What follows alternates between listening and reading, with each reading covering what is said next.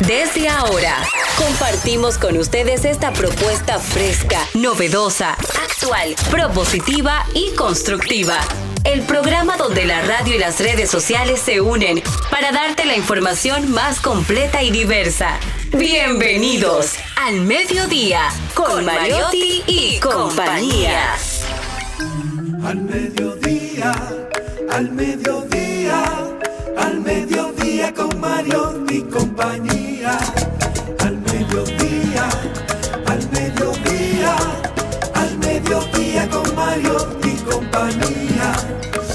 Si tú quieres disfrutar de foros alternativos y de tuiteros rankeados, este programa es tu amigo. Tu revista meridiana para el talento una vía, para radio y redes variadas y con la canción del día. Al mediodía, al mediodía, al mediodía con Mario y compañía.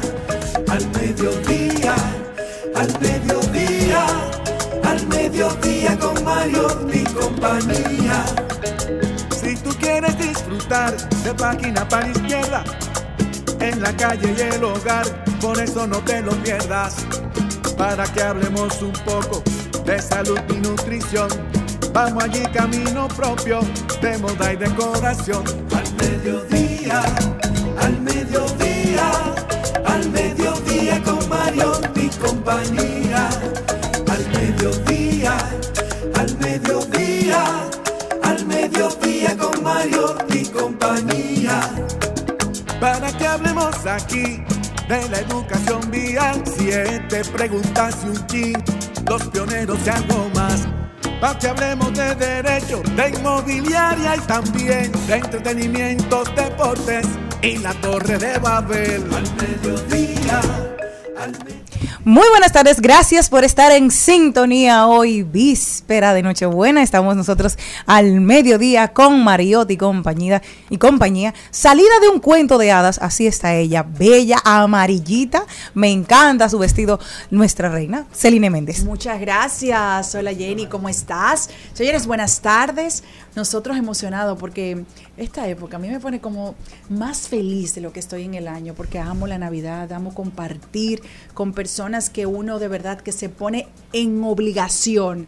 Tengo que ver a esta persona que es alguien querido, que tienes afectos en Navidad. Uno como que se pone e-, ese límite. Bueno, y no nos vamos a ver hasta que termine el año. Pues entonces eso trato de hacerlo a la fuerza. Vivimos en un día a día con mucho ajetreo, con unas agendas llenas de actividades, llenas de compromisos, el pluriempleo, eh, sobre todo que afortunadamente los niños ya están en las casas y el tránsito se nota. Ojalá pudieran poner una entrada escalonada, como siempre digo, para que los niños vayan a la escuela, porque el tránsito está mucho mejor. No es que, wow, que, pero sí ha mejorado bastante, pero es porque todos los niños están durmiendo. Y recuerde, que la sabiduría sea la clave de tu éxito en este próximo año. Tienes que ser una persona que tome las cosas con más calma. Eso lo va dando la madurez, eso lo va, lo va dando las cicatrices que tenemos en las rodillas o en las piernas, en cualquier otra pierna, en cualquier otra parte de tus piernas. Pero ojalá que entiendas eso, la sabiduría, ser más, eh, eh, tener más tranquilidad a la hora de tomar una decisión ser consistente y que esta oportunidad de darle la vuelta una vez más a tu historia, a lo que no pudiste conseguir en este 2022, simplemente es comenzar y pasar esas actividades al 2023.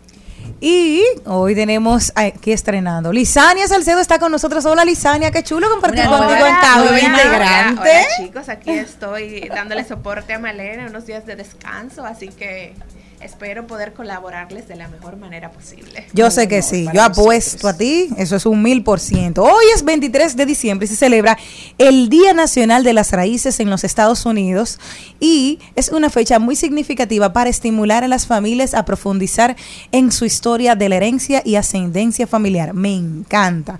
Dice una temporada navideña es la época ideal para conocer un poco más acerca de los antepasados de la familia, así como recopilar información familiar importante Se estima que en todas las familias existe algún miembro que ejerce el rol de historiador familiar compartiendo historias, momentos y recuerdos familiares inolvidables. Este día enaltece la importancia de las familias, especialmente en la época navideña, siendo la época ideal para celebrar esta festividad tradicional que honra la herencia ancestral de los Estados Unidos. A mí me gusta esta parte de la historia porque tú puedes decir, ok, mira, mi abuela fue maestra en una época donde ya llegabas a un octavo grado y ya eras, ya tenías una licenciatura, maestría y todo.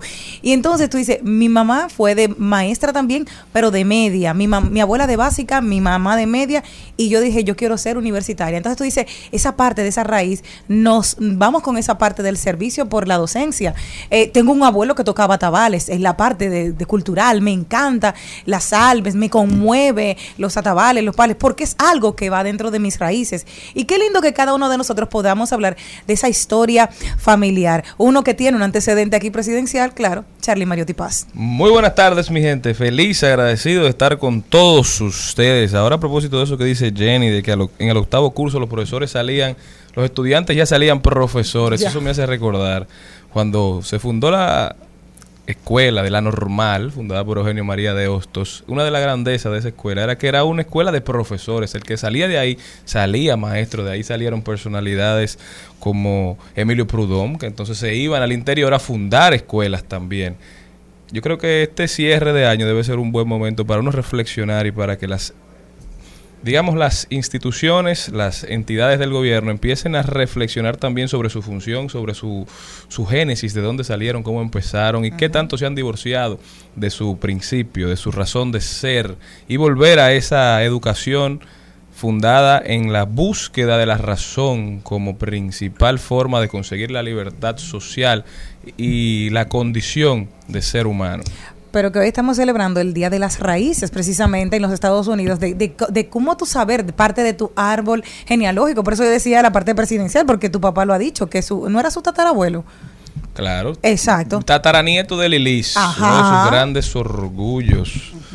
Entonces eso. Abrazo grande para don Timoteo Gando, donde quiera que esté, ¿verdad? Ajá. Señores, este programa empieza, se siente la brisa, como dice Celine, la calle ya está mucho más amigable, ¿verdad? Entonces, tenemos razón, porque en el verano está así y en Navidad también. El problema son los colegios, aparentemente. Claro que son los colegios, pero señores, yo, yo que estoy a las 7 de la mañana como tarde en la calle, eso es como si fuera, qué sé yo, las 6 de la tarde, pero todo el mundo llevando a los niños a la escuela.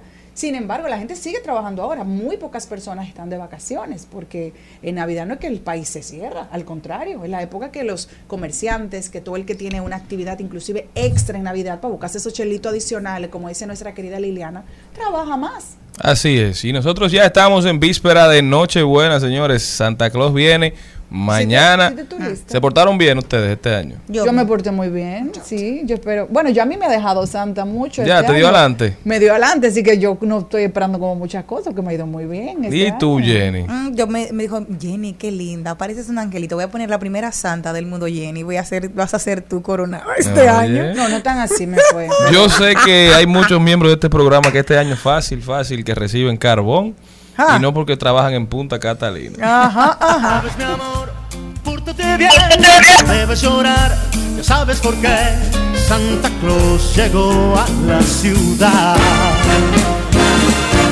Todo lo apunta, todo lo ve, sigue los pasos, estés donde estés. Santa Claus llegó a la ciudad. Te observa cuando duermes, te mira al despertar. Siempre te verá. Él sabe de ti. El programa de hoy empieza con Ahí lo dijo, luego nos vamos con deportes con Carlo Mariotti, rodaremos por el mundo, arte y cultura con nuestro gestor cultural favorito, don Jesús Sosa, que hoy viene a hablarnos de casos y cosas que pasan en Noche Buena. También cuando regresemos, Trending Topic, las principales tendencias en las redes sociales, actualidad también con Natalie Castro, que nos viene a explicar las novedades que traen las plataformas digitales. Rodaremos por el entretenimiento, viendo cuáles son los principales eventos de este fin de semana Hablaremos de tecnología, reflexionaremos desde el alma con Angelita García de Vargas, que ya hacía falta, hoy se reintegra y En página para la izquierda haremos nuestras recomendaciones. También una película que nos ha llamado mucho la atención y queremos que todos puedan verla ahora en familia este fin de semana. Se llama El hombre transformado. Ya saben, señores, este programa apenas empieza, no se me muevan de ahí. Pero nada nuevo, tan solo sentir amor de nuevo, eso es todo. Algo especial yo siento que pasará en esta Navidad. Yo sé que en enero voy a decir que por alguien muero lo que siento. Es el destino y tengo derecho, es mi tiempo. Solo le pido a Dios la oportunidad de volver a amar en esta Navidad. Me quiero enamorar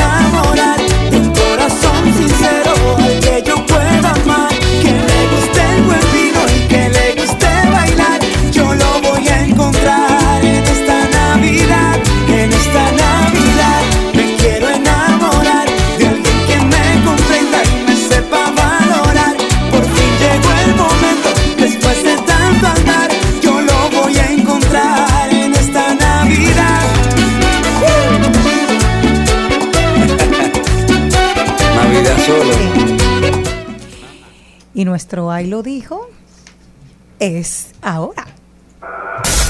En al mediodía. ¡Ay! Lo dijo. ¡Ay! Lo dijo. ¡Ay! Lo dijo. ¡Ay! Lo dijo. ¡Ay! Bueno, y ha sido tendencia Domingo Bautista, precisamente por estar trabajando junto a una comunicadora, Verónica Batista, que trabajan juntos en el Super Meridiano. Y ayer eh, ha sido objeto de muchas críticas porque él estaban anunciando un anuncio, él ya estaba haciendo un anuncio de un potenciador sexual y él se le ve cómo se acerca a uno de sus senos Oh. y se le viene como, como que le va a hacer el intento como de un beso, vuelve y lo busca como dos veces en dos oportunidades y esto ha generado muchas críticas a través de las redes sociales. El veterano comunicador dijo lo siguiente. Se desesperó. Para este tipo de contenido. Al parecer le dieron tres dosis más de la que le correspondía de ese potenciador y se puso muy malo. Eso es una chercha, una gozadera. Ahí no hay mala fe. Hacer el show es el espectáculo, dijo. Intranscenden- intranscendente, mediocre, insulso es el que está obligado a experimentar quienes llevan una vida pública. Yo estoy en mi vaina también. Yo soy protagonista también, dijo él. Me ha tocado jugar varias épocas y que, que tengo que adaptarme. Pero hoy eso es lo que se consume, eso es lo que se debate, eso es lo que te da vigencia y presencia ese chernaje. Así finalizó Domingo Bautista. Yo vi el video anoche y me pareció de muy mal gusto. Porque que usted tenga un escote no quiere decir que usted tenga permiso para acercarte a, mí y, y tratarme de dar un beso en mi pecho. No, para mí no fue eh, correcto. Si usted está buscando view, maravilloso. Yo sé que es un hombre que ha tenido una trascendencia histórica en la televisión dominicana. El único que usó la super tarde. Si aquí eh, hoy conocemos de New York Bank, es gracias a precisamente a Domingo Bautista. Pero se pasó siete pueblos ayer. Con esa acción, lamentando el caso, usted, como dice, no es como comienza, sino como termina. Pero estaba, estaba al aire o era para Estaba las aire. redes sociales. Eso es lo que dicen no estaba al aire. ¿Y cómo se en las ¿Cómo? redes sociales. Parece que era un video grabado para las Eh, redes sociales, según yo- han dicho fuentes sí, yo oficiales. estoy Que no deja de ser, no deja de estar mal. ¿eh? Muy grosero. Me, me parece, tú sabes, bastante extra- extraño. Domingo, eh, yo tuve muchos años trabajando con él, muchos años en mi vida y nunca en mi vida, igual también que Anjara ni ninguna de las chicas que estuvimos ahí en Perdone la Hora, tuvimos la oportunidad de que Domingo nos faltara el respeto. Nunca. De hecho, estoy leyendo ahora una de las noticias, de, de los posts que subió la condesa. Dice, no quería opinar, pues trabajo con Domingo y Verónica y ese video fue una chercha entre ellos mientras Verónica grababa una promo para sus redes de un producto para aumentar el deseo sexual. Entonces, eso no fue en el aire. Entonces, hay que ver. Primera vez que yo veo a Domingo en esta situación y tal vez no es que ni voy a condenar a Verónica ni a Domingo porque cada quien hace lo que quiere con sus redes sociales y la maneja de la manera como entiende porque en esta época uno ve de todo, pero no creo que haya sido algo como al azar de que Domingo eh, se le haya acercado a Verónica sin que tal vez lo hayan se hayan puesto de acuerdo de una manera entre ambos. Si, si ella no hubiese querido, inmediatamente se despega, porque si hay un hombre que se me va a acercar a mí, y yo uso escote, de hecho hoy tengo un escote, eh, y hay una persona que se me va a acercar, yo simplemente le digo permiso. Y yo no sé si era un en vivo, pero y más si era para las redes que se podía volver a grabar. O sea, si, si fue un momento incómodo, tú le decías, mira, yo estoy grabando un anuncio, deje relajo. Exactamente. Y lo borra y no lo sube. Porque Claro. un video. Quizá era un en vivo, no lo sabemos, pero- Pero, no, y si hubiese sido un en vivo, lo borra de una vez como quiera también. Claro. Es decir, aunque fuera un en vivo y tú lo borras, pues tiene que ser una gente que, que te esté ahí como eh, acechando de una vez. ¡Ay, lo agarré el video! Pero yo creo que eso son señales claras de que los tiempos han cambiado. Quizás eso pasaba hace 20, 30 años en televisión nacional y era una fiesta, era un chiste. Pero ahora ya hay mucha gente opinando y hay mucha gente con... Recuerden que ahora hay reporteros al instante, cada quien censura. da su opinión. Yo tuve a Domingo hace dos semanas en el programa y muy caballeroso, muy respetuoso. Entonces, por eso estoy contigo, Charlene. Uno no sabe cuál fue la dinámica y si fue algo que no estaba, que era un accidente, ¿por qué no lo borraron? Claro. Que llamó la atención. Bueno, señores, el que también lo dijo fue el ministro de Educación, don Ángel Hernández, que ha dicho que el próximo año todos los maestros del sistema serán evaluados, menos los recién nombrados. Y dijo lo siguiente, todos los maestros del sistema educativo público serán evaluados, excepto los 24.600 que fueron designados producto del concurso de oposición docente y que están en el proceso de inducción. Esta evaluación del desempeño docente busca recabar información concerniente a su actuación y aportes a la gestión educativa del país. Mediante orden departamental 14-2022, el ministro Ángel Hernández designa al viceministro Francisco de Olio para coordinar la comisión. Yo creo que es muy necesario que se evalúe el desempeño de los maestros. Y si los, los maestros 20 son parte esencial claro. del sistema educativo. Aquí lo decía bien Andrea Tavares, que un maestro excelente en condiciones, digamos, que no sean las ideales, va a formar buenos estudiantes, pero que un maestro mediocre en excelentes condiciones va a formar estudiantes mediocres. Entonces, el maestro es parte fundamental, esencial del desarrollo de los estudiantes y por ende del desarrollo de una, de una nación. Bueno, la, me imagino que, y estoy de acuerdo con eso, que los 24 mil y algo que no van a evaluar es porque están, ya, ya lo han Claro, evaluado. todavía no hay nada que evaluar. Ya están re- en eso, pero me parece genial porque si uno tiene buenos maestros eh, que están con vocación de, de enseñanza, pues definitivamente vamos a tener mejores alumnos. Yo al día de hoy soy una persona demasiado eh, cuidadosa a la hora de escribir una palabra con las faltas ortográficas y es por mi profesora que fue de lenguaje de literatura, porque antes en los colegios, yo no sé en el tuyo, Charlene, pero en el mío, por ejemplo, mi profesora de literatura que estuvo la vida entera hasta que lamentablemente murió en el mismo colegio, era un colegio de monjas, pues yo la, nosotros la teníamos desde séptimo hasta cuarto de bachillerato. ¿Qué quiere decir? Que uno iba evolucionando con esa profesora Claro. y ella te iba diciendo qué cosas podías mejorar o qué te faltaba hasta llegar lo más cercano, vamos a decir, a la excelencia, que la perfección solamente la tiene Dios. Igual también que en la caligrafía. Si tengo una caligrafía hoy, al día de hoy, que la mayoría de la gente no tiene una buena caligrafía, se lo debo a mi profesora Eugenia Vargas, que recuerdo su nombre exactamente.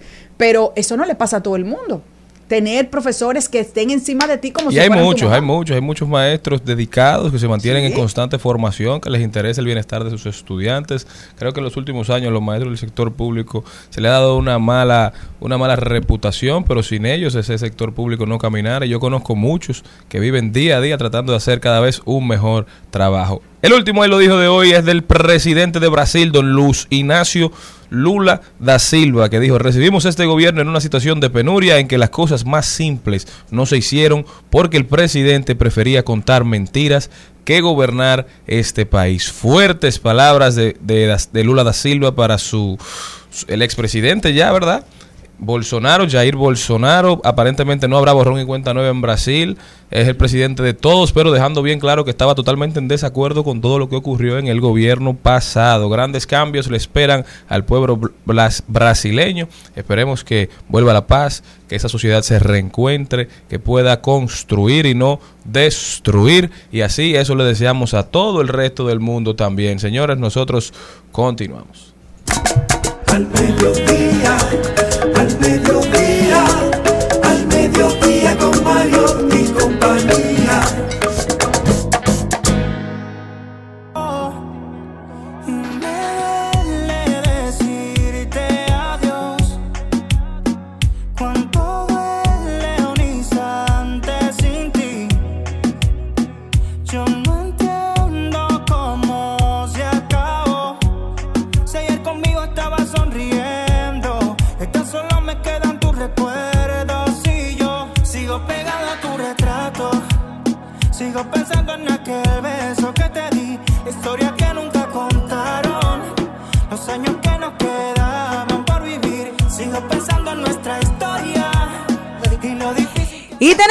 A Cinti de Capriel. Tenemos esta canción que ya tiene un año de lanzamiento.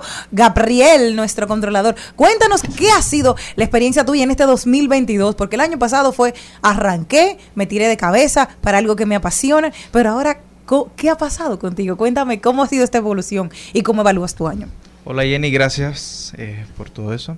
Este, bueno, el año pasado, como tú dices, fue la primera canción que lanzamos de mi carrera, eh, se llama Sin Ti, eh, salió el 21 de diciembre y fue como el comienzo de esa nueva etapa eh, en mi vida como cantante solista y, y ha sido bien bonito. Durante el año 2022 eh, lanzamos tres canciones más. Hicimos par de viajes, estuvimos en varias presentaciones aquí en República Dominicana, en el Summerfest de los 40 también.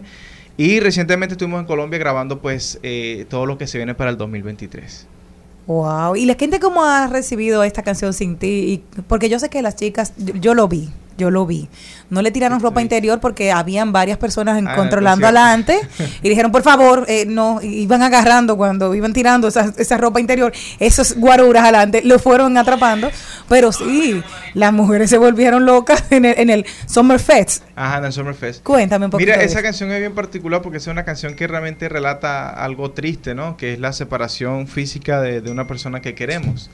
Y sin embargo a la gente le ha gustado muchísimo porque como salió en ese momento que estábamos saliendo de la pandemia, eh, lamentablemente muchas personas perdieron a seres queridos y encontraron en esa canción quizás un refugio. Y en el Summerfest, bueno, como cantamos otras canciones más, como Dile a él, Una Vuelta en Medellín y ciertas canciones que, que esa mujer estaba un poco feliz. Gabriel, de verdad que me encanta que un chico tan joven, con tanto talento, pero sobre todo que apuesta a- al ritmo que está de moda, pero con letras muy lindas. Así que de Sí. verdad quiero felicitarte, no dejar Gracias. de pasar eso, porque apuestas a algunas canciones o a canciones que, que van con el tono que a mí me encantaría que fuera el urbano. ¿Por Sí. qué, gracias a Dios, lo hiciste así? Te fuiste por esa línea y no tal vez por lo controversial, como está pasando mi querido ami- amigo Domingo. Yo, eh, como mucho- he dicho mucho en, en las entrevistas que he estado, yo nací en iglesia, de, mis papás son pastores, crecí con esos principios. Bravo. Y eh, a pesar de que amo lo urbano, que amo todo lo que tiene que ver con ese género y, y ese ritmo, siempre dije que bueno, que se podía hacer ese ritmo, pero sin, sin agredir a nadie, ni a las mujeres, ni denigrar nada, y, y no podría ir en contra de los principios que tengo y valores. Entonces, básicamente esa fue mi decisión. Háblame del tiki tiki, las fans y que la locura en la calle. Háblame de eso. que viene, lo Sí, Claro, que viene. porque habla ¿Qué del de la ¿Cómo así Ah, lo picante, el tiki tiki, el tiki tiki. No, todo bien, la- las- las- ¿Sigues soltero tú? Pues sí, sí. Ah, Por eso. está muy joven Las para fans. comprometerse. ¿no? Acrobar. Yo estoy Arte te enfocado espera. En, en trabajar Gracias. ahorita este año y como te dije, pues estamos en Colombia hace un mes creo, más o menos. Grabamos cuatro canciones eh, totalmente diferentes cada una a otra. Hay un reggaetón, hay un pop, hay un afrobeat, hay, hay diferentes cosas que se vienen con todo este 2023. En enero estaremos grabando el video. Vamos a grabar en, Jarabacoa. Ah, pero está a tu orden, mi el casa por video, allá. Sí, te iba a escribir, te iba, te iba a decir que íbamos para allá. Joseando, ¿qué anda? No, Sí, estaremos grabando que lo y- adoramos, ese es de nuestros Y niños. nada, venimos con todo este 2023. Qué bueno. Gaby, tu canción favorita de las que grabaste este año, ¿cómo se llama? ¿De las que salieron o de las que no de las que no han salido. De las que no han salido, hay una favorita mía que se llama Ser como tú. Y, y es una canción que, que es, como un flow, ¿sabes? El de Chris LeBron, ¿sabes? Ese estilo. como Sí. La canción de Siri. Una canción así, esa es mi favorita, pero todavía no sale. Gabriel era artista con nosotros, Gaby, ponme un chin, un chin más de, de- de tu pieza, de Sin Sin, ti, ti. ¿verdad? Que ya cumple un año. Ahí está. Y aunque me duele, debo acostumbrarme a este sentimiento. Y me duele decirte adiós. Cuánto duele un instante sin ti. Yo no entiendo cómo se acabó. Si ayer conmigo estaba sonriendo, es que solo me quedan tus recuerdos. Sigo pensando en aquel beso. El Al Mediodía dice presente. Dice presente el músculo y la mente. El músculo y la mente. Estamos en deportes. Señores, nos vamos por un rápido recorrido por el mundo del músculo y la mente y vamos a hacer la primera parada aquí, territorio dominicano, en el round robin de la Liga Dominicana de Béisbol. Son las estrellas orientales la que- las que lideran la ofensiva en este round robin con Cristian Betancourt que todavía no ha llegado y Jeremy Peña que posiblemente se integra con Robinson Cano a la cabeza. Las estrellas están dando cátedra y están número uno en este round robin. Ayer le ganaron a los gigantes del Cibao en un display excelente de una muy buena ofensiva. Aparentemente las estrellas picaron adelante. Los Tigres del Licey también le ganaron ayer a las. Águilas Cibaeñas. Un lloré. partido lleno Espérate, que yo no oí. ¿Qué de emociones. Los bengaleses arrasaron, No, acabaron con las águilas. Pero ¿cómo que se llama? Yo Con las cuyayas. ¿Cuál- cuál- cuál los equipo? tigres del Licey. Ahora sí oí. Fue un hisopo que tú necesitas. Sí, pero tú sabes, como que no lo oí bien el nombre. Sí, fue un partido realmente sumamente emocionante. Yo estaba en un karaoke disfrutando del momento y nadie no nos ponía las canciones porque estaban todos atentos al juego. Y estaba realmente fue 3 a 3, 2 a 2. O sea, fue todo el momento hasta que, ¡pum!, se separaron de nosotros los, el- los Tigres del Licey. Y nada, mi mamá está contenta, yo estoy sufriendo porque en mi casa una parte siempre de la familia está en gozo y Pero alabanza. Mi papá está descalificado, escogidista. Interesante lo que está pasando con las estrellas ahora, porque Sí. con la entrada de Robinson Cano y Jamer Candelario, que son macorizanos ambos, pero entran ahora para el round robin, las estrellas han como tenido un boost, algo que la, como que están más activas, se siente mucho más. Y también en el, en el draft de los peloteros de los equipos que quedaron eliminados, eligieron mucho picheo, pero también eligieron una pieza clave en Dani Santana, el gran Dani Santana, directamente desde Monteplata, la provincia Esmeralda y Olímpica, que estuvo jugando con los toros esta temporada. Ha empezado muy bien el round robin, así que se calienta la pelota invernal dominicana. También en grandes ligas, señores, noticia que Scott Boras dijo que San Francisco dio muchas vueltas y que por eso fue que se cayó el contrato de 13 años y 350 millones de dólares que tenía casi firmado Carlos Correa con el equipo de los gigantes de San Francisco. Ayer anunciaron que los Mets de Nueva York hicieron una oferta por un año menos y unos cuantos milloncitos menos, pero como quiera llegaron a un acuerdo. Entonces Boras que no cree nadie cuando se trata de dinero, firmó con los Mets. Los Mets pondrán a Carlos Correa a jugar tercera base, porque como ustedes saben, ya los Mets cuentan con el estelar campo corto Francisco Lindor, otro boricua que se une al equipo de los Metros de Nueva York, que ahora tiene una de las nóminas más grandes en todo el béisbol, la más grande, 380 millones de dólares, la nómina de los Metros de Nueva York. ¿eh? Señores, y el Mundial sigue dando de qué hablar. Oigan lo que está pasando. Oigan la novedad no no con el Mundial. esa no- Esa noticia, dímela. Ustedes saben el Salt Bay, ¿verdad? El que se hizo viral por la manera en cómo tiraba la sal Sí. en la carne. Él tiene varios restaurantes en todo el mundo y en esos restaurantes van muchos atletas, muchos deportistas, van muchas personalidades famosas y él se ha hecho amigo de muchos de ellos. Aparentemente la FIFA tiene una regla que impide que cualquiera baje al terreno una vez un equipo es coronado campeón y dice que el trofeo solamente lo pueden tocar una cantidad específica de personas porque el trofeo tiene cierta simbología que no debe ser no debe estar disponible para que todos lo toquen. Este caballero, no sé It, que aparentemente consiguió una forma de bajar al terreno, Pero imagínate, porque él mismo le cocina todo eso. son esos amigos, panes. baja, Que fuñó demasiado, ¿eh? baja y se tiró foto con casi todos los jugadores, agarró el trofeo, lo besó, Lo subió para subir. No, lo no, subió no. al Y ahí viene Instagram. el No, no. problema. A, a- a Messi lo tenía a jugo, mira. Ah, pero eso fue seguro, así, mira. mucha carne con mucho jugo le ha hecho a Messi. No, pero espérate. No, no, no, no. Pero es que fue, lo va agarrando y él lo ve, ok, sigue caminando. Viene y lo agarra y lo otra vez del, del, del, del brazo. Y él vuelve otra vez, sí, lo va a saludar. Porque ya lo había saludado, como bien, voy siguiendo. Y viene y lo, lo jala otra tercera vez. O sea, fue súper insistente. Que mira, hmm, Entonces, ¿qué pasa? yo le habría dicho. No, la FIFA lo que ha dicho es que van a hacer una investigación interna a ver quién fue que le permitió a él entrar al terreno y, que van a tomar las medidas. Contra él no creo que se tomen muchas sanciones porque al final él no es parte de la FIFA. Sí, Claro. ¿Quién le dio el pase? Pero van a ver qué fue lo que pasó. Y él, bueno, él feliz con todas sus Bueno, fotos. ese, ese, Lo pueden vetar también, pero el no creo que lo Es el hagan. dar- darle importes de nosotros. Bueno, Una cosa, y, y esta noticia que tiene que ver con la FIFA, Argentina sube al segundo lugar en una nueva clasificación de la FIFA. ¿Qué significa eso? bueno, que ahora el ranking mundial, Argentina pasa al segundo lugar como la selección más poderosa, aún siendo ganadora. ¿Y quién está en, la en el primer lugar? Francia aún se mantiene en el primer lugar. Eh, eh, eh, eh, eh. Entre Francia y. Brasil debe estar, pero Argentina sigue subiendo escalones. De verdad que vi un video en estos días de una niña y un niño viendo el juego de, de Argentina. Ah, no, eh, Francia queda en el tercero. Ok. Entonces, y Brasil primero. Y Brasil primero y Argentina en segundo Eh, coge, lugar.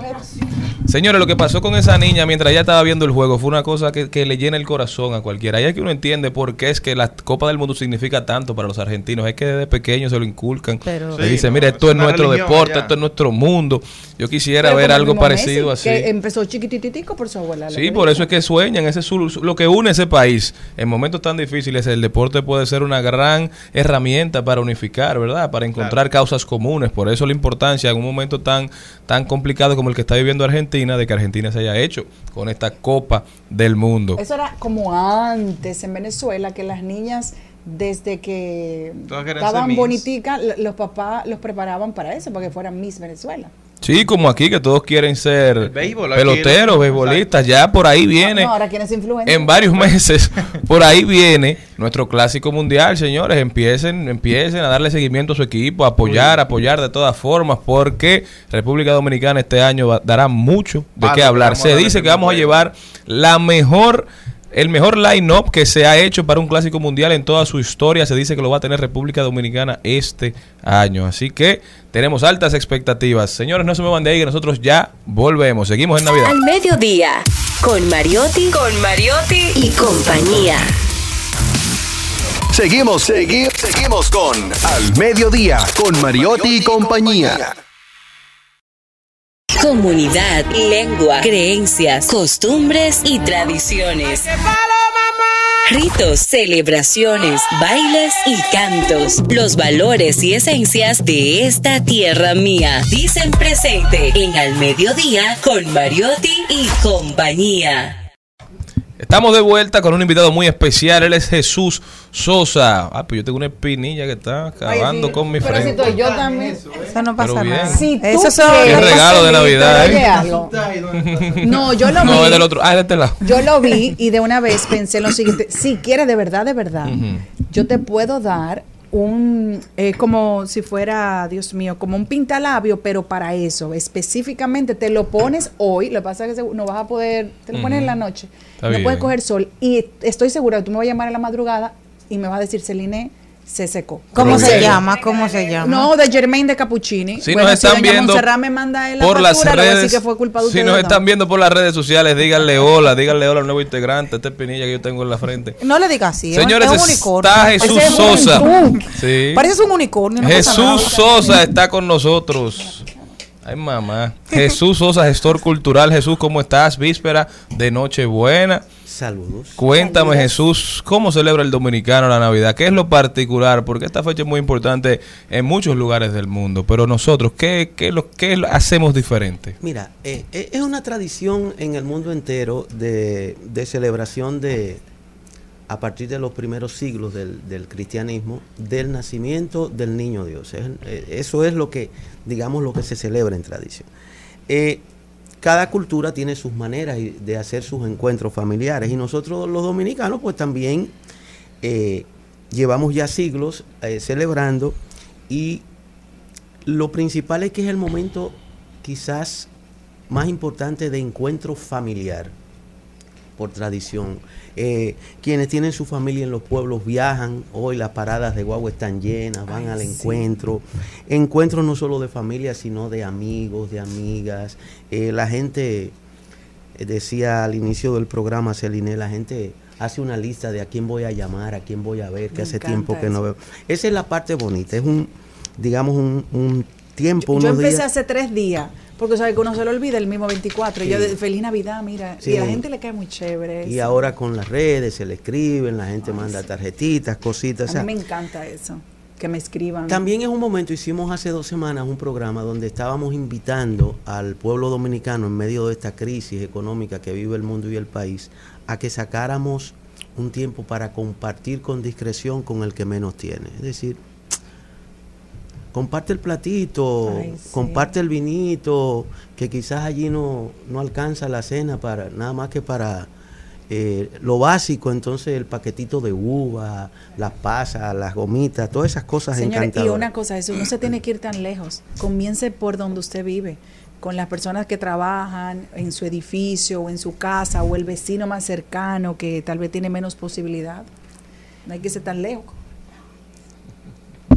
Y hay un elemento que la cultura del consumo eh, quisiera aportar hoy en, este segmento, y es que prácticamente nos olvidamos que es el nacimiento del niño Jesús y es una celebración de, de Abaco. De Santa Claus. Sí. No, o Santa Claus, pero Abaco, sobre todo Abaco. Comidas en exceso. Señores, no tabaco, abaco, dijo. Aba- Abaco, el- el dios Abaco. del vino. El, Claro. el dios del vino y de la- las bacanales. Sí, sí. Entonces, también llamar esa reflexión es decir, ¿qué es lo que yo estoy celebrando? ¿Es una bacanal o, o una... o- Sí, eso, en eso se ha convertido, pues, un deporte, es una fecha por lo general que cae día de semana, entonces es festivo, se hace un fin de semana bastante largo. Este fin de semana la gente está guapa con el año porque Sí, cayó de que sábado. Cayó sábado. Eso debería estar prohibido por la constitución como un Tienen que 24 volarlo sábado. Del viernes para el lunes. Claro, eso, ese es un día que hay que o moverlo. hacer el lunes festivo, punto, como se hacen tantas Y el martes. tantos decretos. y Para poder reponernos de todos esos días. Pero hay cosas bonitas de la Navidad, del pueblo dominicano. A la gente le gusta estrenar. Ah. Si no eso, está- eso venimos hablando hace tiempo, de que esas son culturas que, que como que se han ido perdiendo ya, ¿eh? Menos Maribel.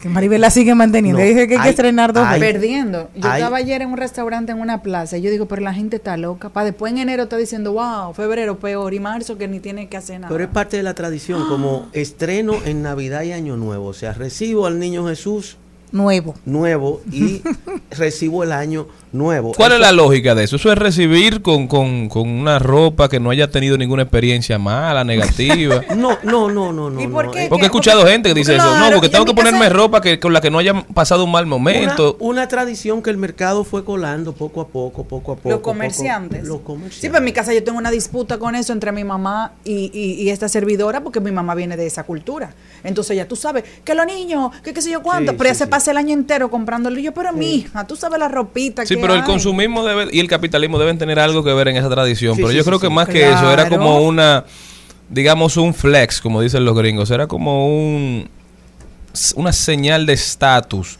y de Claro. bondad económica en los pueblos de decir que tú estabas económicamente bien y que tú podías, estabas en la posibilidad de comprar ha- ropa para estrenar ese día y también un elemento diferenciador. Tú sabes que en los pueblos había mucha de una forma de segregación, pero Sí. económica más que otra cosa. en Entonces compraban el que no podía estrenar ese día, entonces quizá lo, lo miraban con otros ojos, porque había mucha, mucha discriminación en una sociedad dominicana, pero de hace ya 20, 30 años. Y que me corrija Jesús, sabes que siempre hay esa tradición católica de reunirse en la iglesia esos días, 24, 25, Sí, sí, sí. 31, Sí, todavía por lo cual, exacto, tú vas lindo, Sí, sí, de- sí. dando Sí. corta de ojo porque tú llegas nuevo, mi amor. de hecho, mi iglesia Dando- el domingo, que dando día pelo. festivo, lo dijo claro, efectivo, pero aquí que de verdad vamos a dar gracias, no Sí, se vuelvan sí, sí, locos. sí, sí. Cosa que a mí me llamaba la atención, por ejemplo, en Monteplata hay un casino que se llama Los 10 Amigos. Y no todo el mundo podía entrar. No, ahí. no, no, no, no. Había ¿Eso que ser como casino? socio, pero una- Sí, un, sí, un el- edificio cayéndose a pedazos. Sí, sí, en el casino de Monteplata. que eran de 10 amigos. Desde, la Desde dictadura, amigos. desde la dictadura, eh, solo entraban a las fiestas los sangre azul. Por Los que ejemplo, eran socios, pero esos socios son los primeros ese- charlatanes que dejaron que eso se cayera a pedazos. Boyá tenían que tener o mucha vaca o muy buenas relaciones y lo de Sabana en Monteplata para poder ir a una fiesta en el Entonces, casino. cuando yo me enteré que eso era así, yo más nunca volvía. Y los de, Le- le- los de Vallaguana iban también a esa fiesta del 20. Eso es lo si que te tenían cuarto, Eso quería preguntarte, ahí está, ahí está nuestra generala de Monteplata desde los Nueva York. ¿Tú te estren- ya compraste la ropa de estrenar? Con ese frío. Pero, pero por supuesto, de- Ya, que lo primero que yo quiero que ustedes sepan es que yo la traje de allá. Exacto. Pero luego ya yo he ido eh, alimentando eh, esa, esa, esa remúa. Y además yo quiero decirle a ustedes también, por experiencia propia, porque soy eh, una campesina embullada, realmente eh, era, era otra la, la- la situación socioeconómica del país. Eh, la ropa no era tan frecuente como ahora.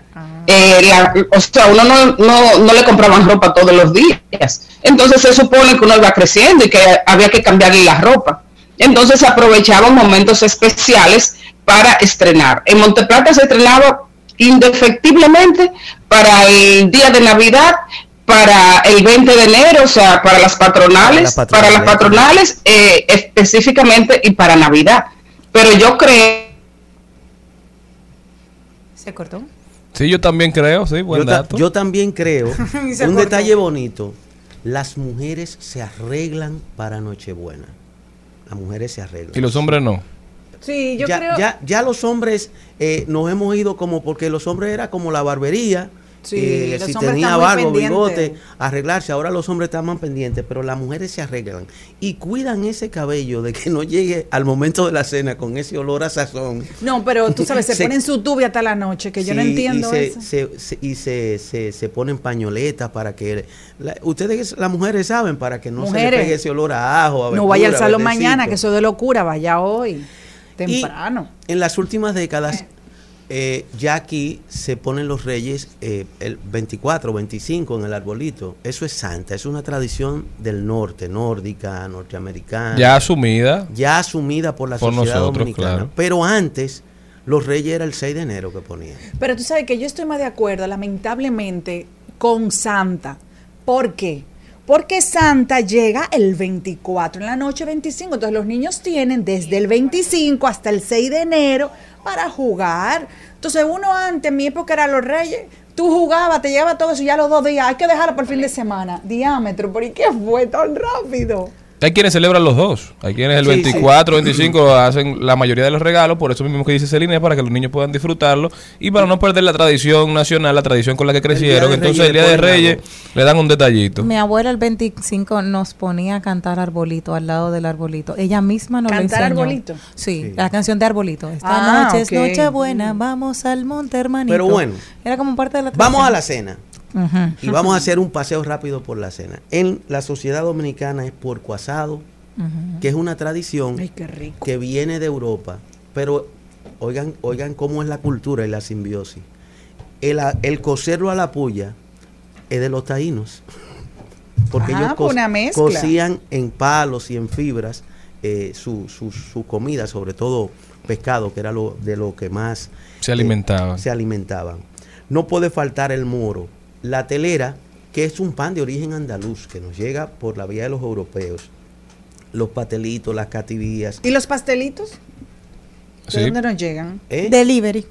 No, no, lo- los pastelitos es una, digamos, a nosotros nos llegó por la tradición de los negros el, el, la- el yaniqueque Ay, qué eh, sin relleno y fue y ha ido evolucionando, pero lo- el pastelito también tiene mucho que ver con el arte culinario mundial de los pueblos Y que yo- consumen harina. Yo tengo también la sensación de que los pastelitos no tendrían que ver con la con los árabes en la República Dominicana. Eh, el- eh, los pastelitos y los kipes en gran medida ellos Sí, los kipes, los sí. lo digamos los desarrollaron de manera comercial.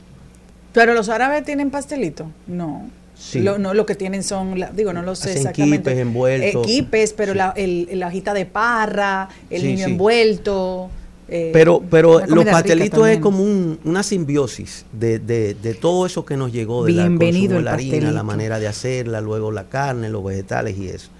Las cativías, la ensalada rusa, siempre hay un pleito de si lleva o no lleva Bueno, remolacha. aquí hubo un problema ayer con unas cativillas, señores, fue la garata con puño. Los no. es que pastelones. yo me llevé la mía y me la robaron. No. ¡Ay, mentira!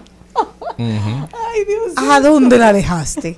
Con Cristian. Ay, Dios mío. Los pastelones y la lasaña. eh, Engorda eh, él, ya no tú. tu Sí. pleito con Cristian. En algunos lugares se pone casabito, tostadito, con, con su sazón.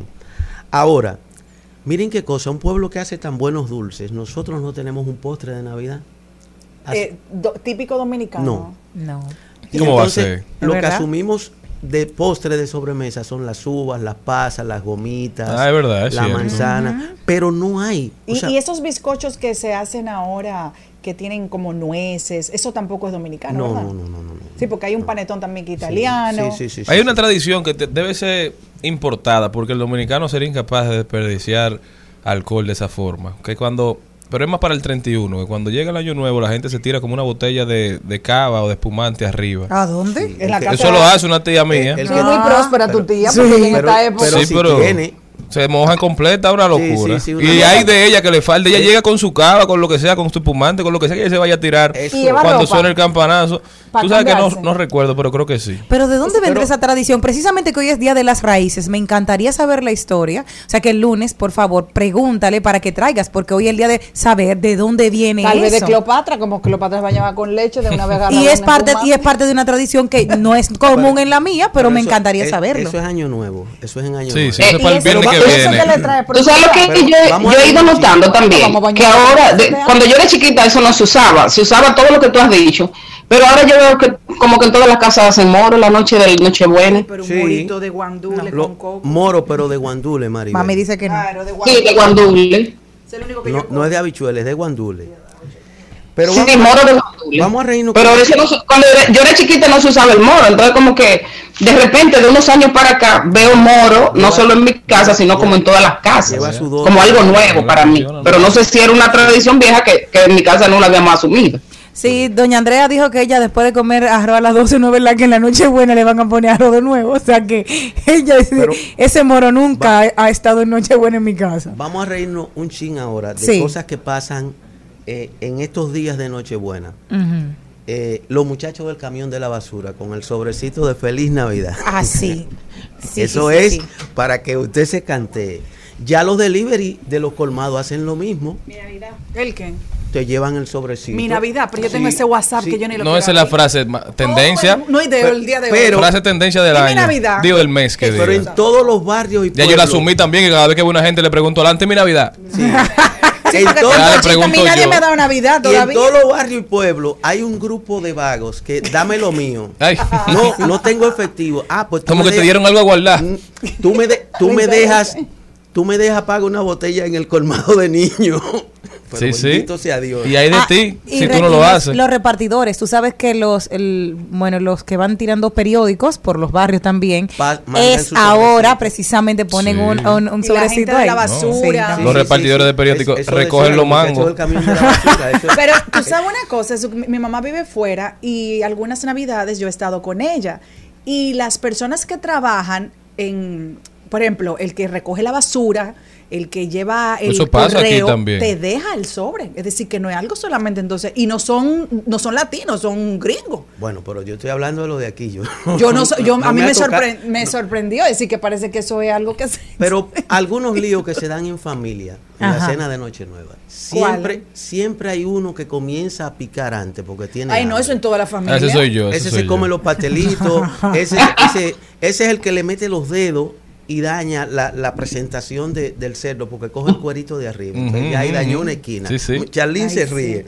Y más, a mí me gusta poner el cerdo, es el que viene como abiertico, con Porque tú sabes lo que pasa, que va pasando la noche y el que tiene hambre se va desesperando. Sí. Entonces yo resuelvo mi problema. Ya yo medio, medio lleno, digo, coman cuando ustedes quieran. Que ya yo, una- yo resuelvo mi problema. ¿Por qué los dominicanos cenamos tan tarde?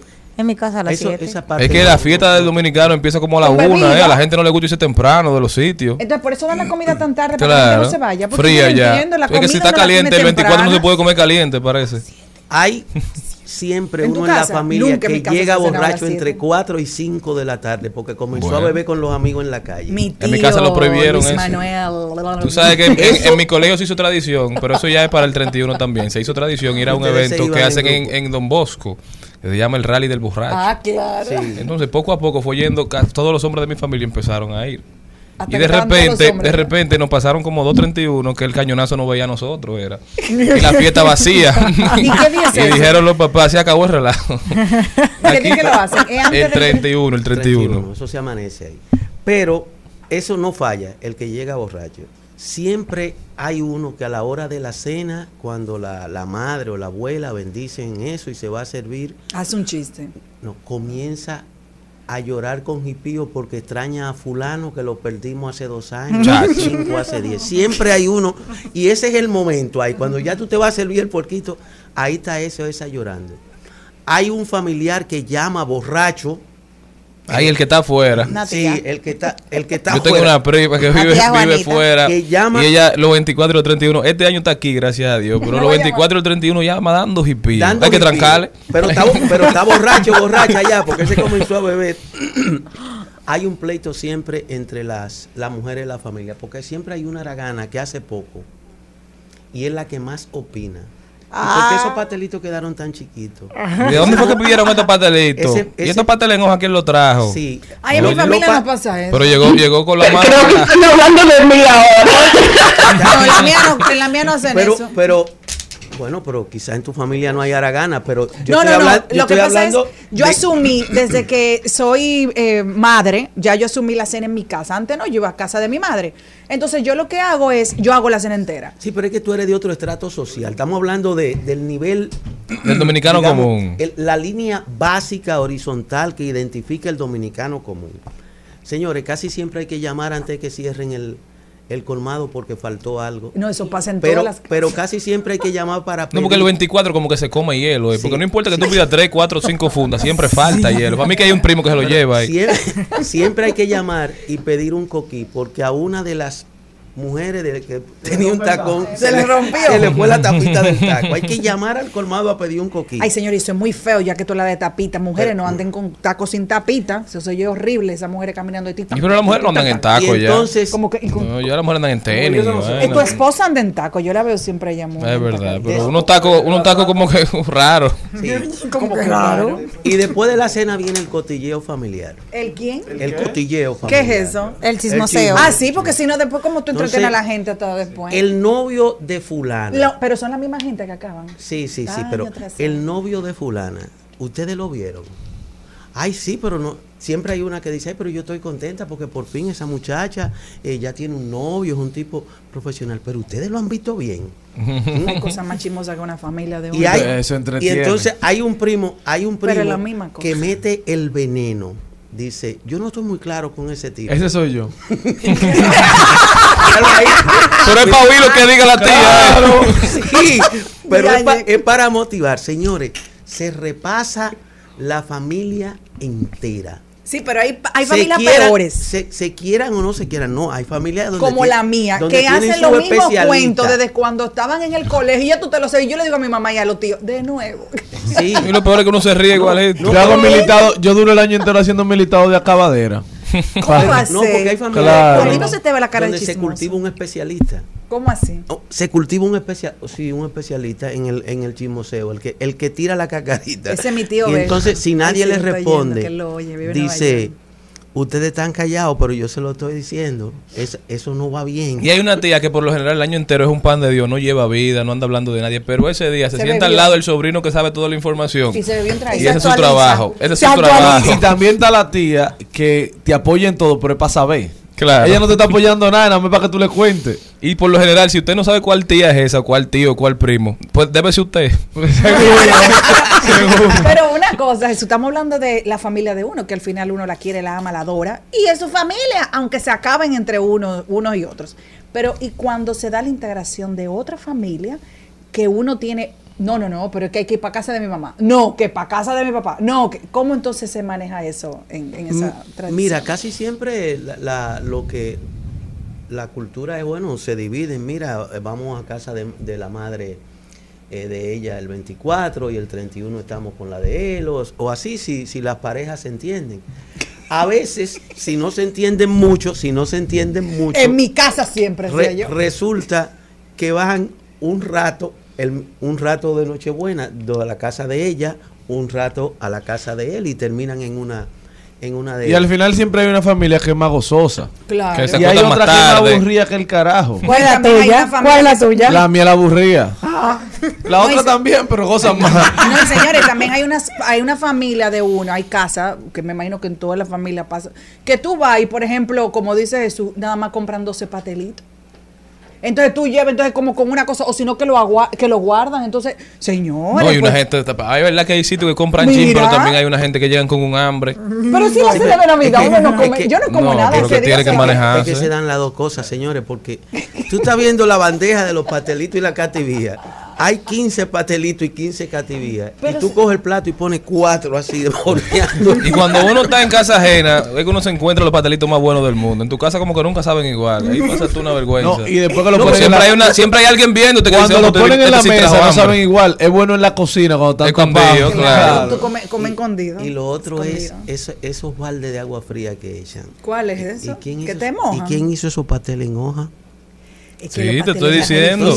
No, mi amor, no todo el mundo sabe hacer un pastel. Ah, no. bueno, Pero- eso sí. pero- Por eso entonces dice, eso, y por lo general no, dice el novio de la prima que va por primera vez. Estos te pasteles en que- hoja lo hizo mi mamá, son, malo son famosos en mi familia. Y dice una tía tuya que no le gusta nada, todo le huele, nada, le, nada le huele y todo le hiede. Estos pasteles en hoja así tan malos. No, y dice el o- muchacho. o, o espera que el que llevó los pasteles en hoja que hizo la madre, eh, si no es de la familia, se vaya y dice, señores, el año que viene pídanle otra cosa. No puede traer pastel en hoja. Nosotros, Eso no sirve. en mi familia Eso lo tenemos claro así. Uno sabe quién es que lleva la cosa buena y quién es que lleva la mala. Uno no comete esos errores, pues eso es su familia. Esa liga de sazones, hey, el domingo está la Cerrando, gente. Ay, no, está cerrando. el dominicano se goza su Navidad. Controlen la bebida, compartan todo lo que puedan con hay familias que tienen poco. Controlen el manejar, contrólense la boca, contrólense los sentimientos porque tenemos que llegar vivo al 23. Feliz Navidad. Sí, pero no dijiste algo. Bueno, no vamos al cambio. El, el- la gente que se lleva la comida. eh, todo el, el- el- Ah, el yo tengo varias tías de esas. Pero en su casa no te puedes llevar, mi amor, ni la hora. Jesús Sosa, gestor cultural con nosotros. Ya saben, señores, nosotros continuamos Saluda, luego del cambio. Seguimos, segui- seguimos con Al Mediodía, con Mariotti y compañía. Trending, Topics. Al Mediodía, con Mariotti y compañía. Presentamos Trending Topics. Y el que tenga. Estamos de vuelta, mi gente. Muchísimas gracias por continuar con nosotros en el Mediodía Radio. Hoy, 23 de diciembre, vamos a ver cuáles son las principales tendencias de las redes sociales. ¿Qué me tienes, Jenny? Bueno, mi amor, arrancamos con Mili Quesada, que es una de las tendencias. Dice, yo veo mi retiro. El público no, pero yo sí. Dice, no sé si el público esté preparado para mi retiro, pero yo sí. Lo que no quiero es irme cayendo en pedacitos. El público no se lo merece, afirma la merenguera. O sea que ya, señores, está planeando poco a poco vivir los años de una mujer con todo su brío, toda la pasión, toda... Pero es tiempo de que ella pueda vivir para ella y nosotros la, la extrañaremos. Sabemos que ella ama los escenarios. Pero se va a retirar ya. Lo dice, dice ya yo estoy preparada para mi retiro. Él dice ya que que- si respeto, Pedrito porque está preparado para hay eso. que saber que ¿Quién hay gente, Pedrito? mira, El manager, Ay, mira, su hay personas que te voy a decir y gracias a Dios a ella no le pasa, pero hay personas, mujeres que, por ejemplo, no saben en qué momento retirarse y cuando vienes a ver parecen gatas eh, que parecen gatas sobre el tejado caliente cantando, o sea que eran, no, no, no. Afortunadamente, gracias a Dios, Mili no es una de esas. Y tiene muchísimo que dar, pero entiende ella, tiene que ver como parte de su, de su vida, ya ella entiende que ya ella está preparada para el retiro. Nosotros no, como, como, como usuarios, pero nada, lo mejor para la reina siempre. Tú sabes que uno no está acostumbrado a escuchar que los artistas se retiran, porque por lo general los artistas dominicanos siguen cantando mientras vida tengan. Pero yo creo que por el anuncio, se me voy a retirar, me voy a retirar, y no se retira. Claro, pero esa generación como Mili, por ejemplo, se ha manejado muy bien económicamente, según uno escucha, ¿verdad? Entonces, tienen dinero del que vivir, no quieren pasarse su vejez en los escenarios mal pasando, porque eso implica ir, eso implica salir yo de viaje. Mili No ha tenido bondades económicas. Claro, bien Pero- administrada. Mili vive en Estados Mili- Unidos hace muchos años.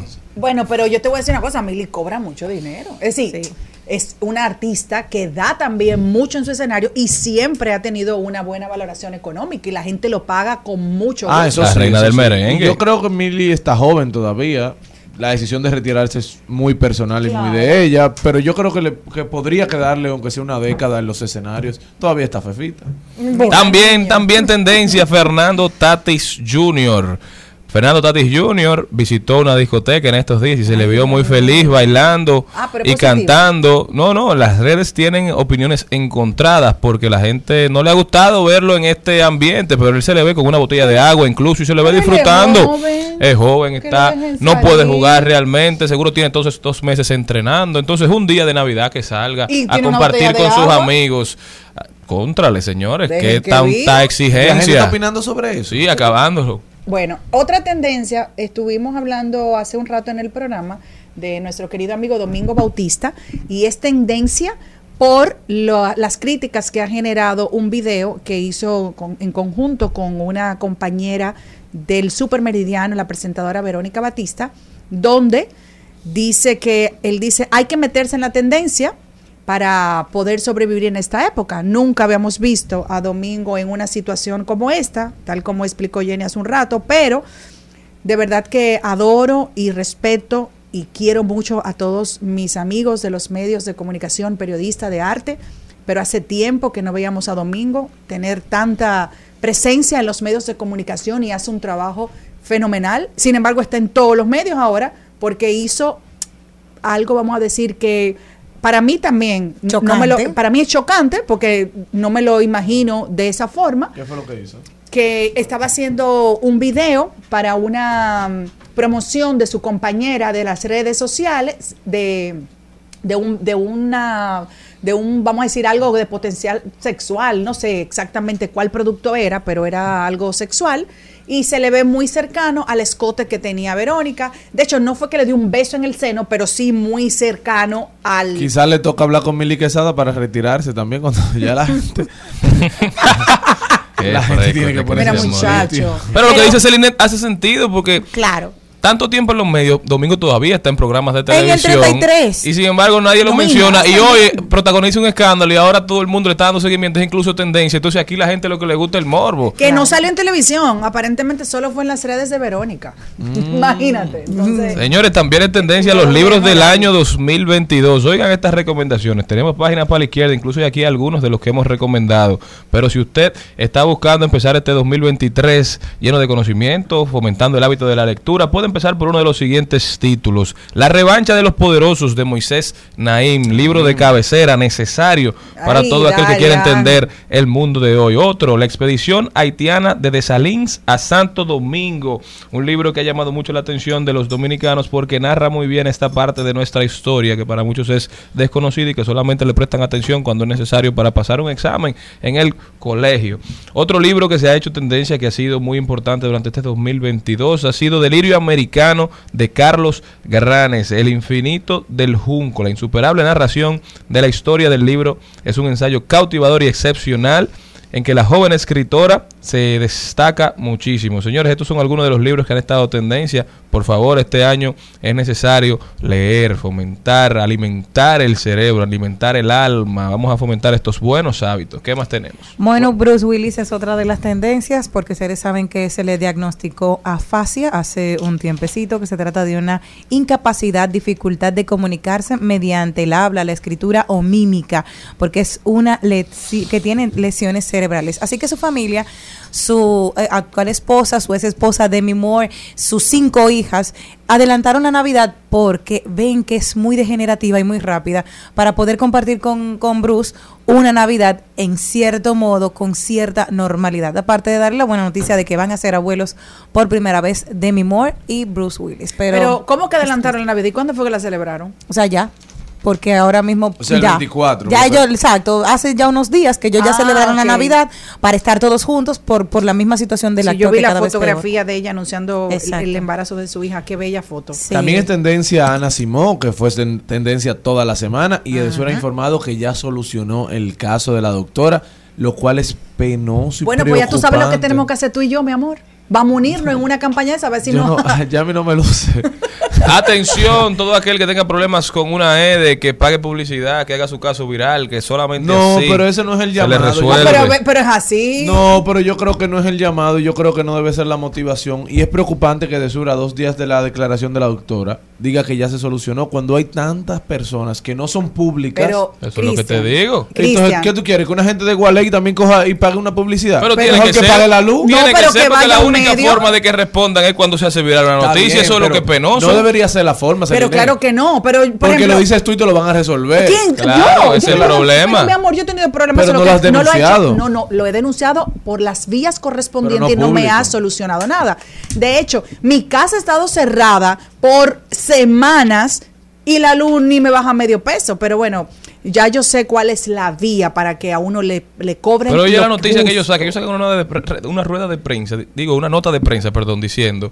Hemos tratado de contactar a la Le doctora de escribimos todas por WhatsApp, formas, le hemos escrito relajo. por todos los lugares, o sea, de verdad que, que penoso. Yo creo que la Superintendencia Bueno, de Electricidad debe, debe investigar respetar. con su Protecom, que es la protección al consumidor, debe investigar qué fue lo que pasó ahí, si eso se está replicando en otros hogares. Pero sobre mucha todo ellos gente- revisarse como institución. No es posible que porque ella tiene connotación pública, porque es una persona expuesta y maneja los medios de comunicación, el caso de ella se resuelve en dos días. ¿Cuál, ¿Cuáles fueron eh, las opiniones técnicas para resolver ese Y caso? tan rápido. Exactamente. No, pero recuerden del, del Entonces, caso de Santiago. Recuérdate el caso de Santiago, de la joven también, que que, estaba llorando, que estaba indignada, ¿te acuerdas? Que era una mujer eh, divorciada con dos niñas y que había dicho, miren mi casa, yo no tengo una, y, y- y vieron dónde era que ver el error, fueron y lo notificaron porque se hizo viral precisamente por la indignación de las personas allá en Santiago. Entonces, yo creo que es la parte de la viralidad que afecta o no las EDES. Pues ya saben por dónde hay que denunciarlo. Pero bueno,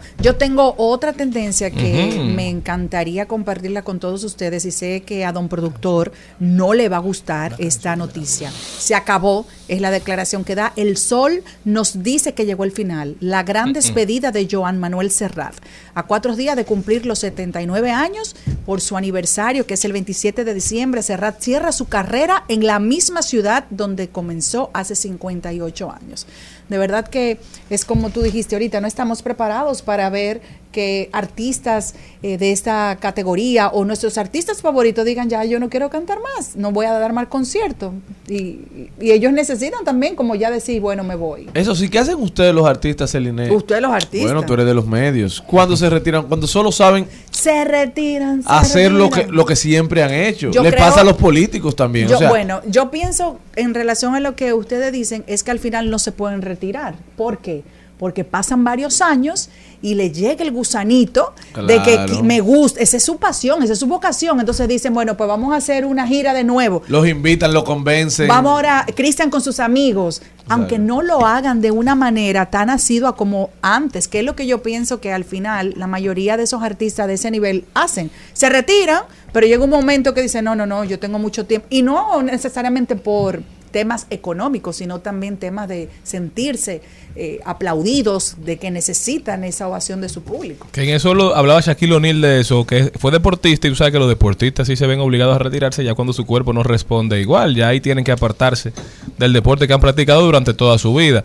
Y él decía que él se retiró a los 38 o 40 años y entonces empezó a ser DJ, empezó a buscar otra forma de seguir manteniéndose enfrente de los de, de un escenario, de seguir manteniéndose enfrente de la gente porque le hacían falta los, aplausos y que esa es una forma donde él puede estar en contacto con el público y darles esa emoción a la que tanto se acostumbró por mucho tiempo. Entonces al final yo creo que es eso, buscar algún sustituto, una forma diferente de, de impactar a la gente. Bueno, yo recuerdo hace muchos años, eh, estaba Edilí y un elenco grandísimo de buenos actores dominicanos y estaba nuestra querida María Cristina Camilo Maíta.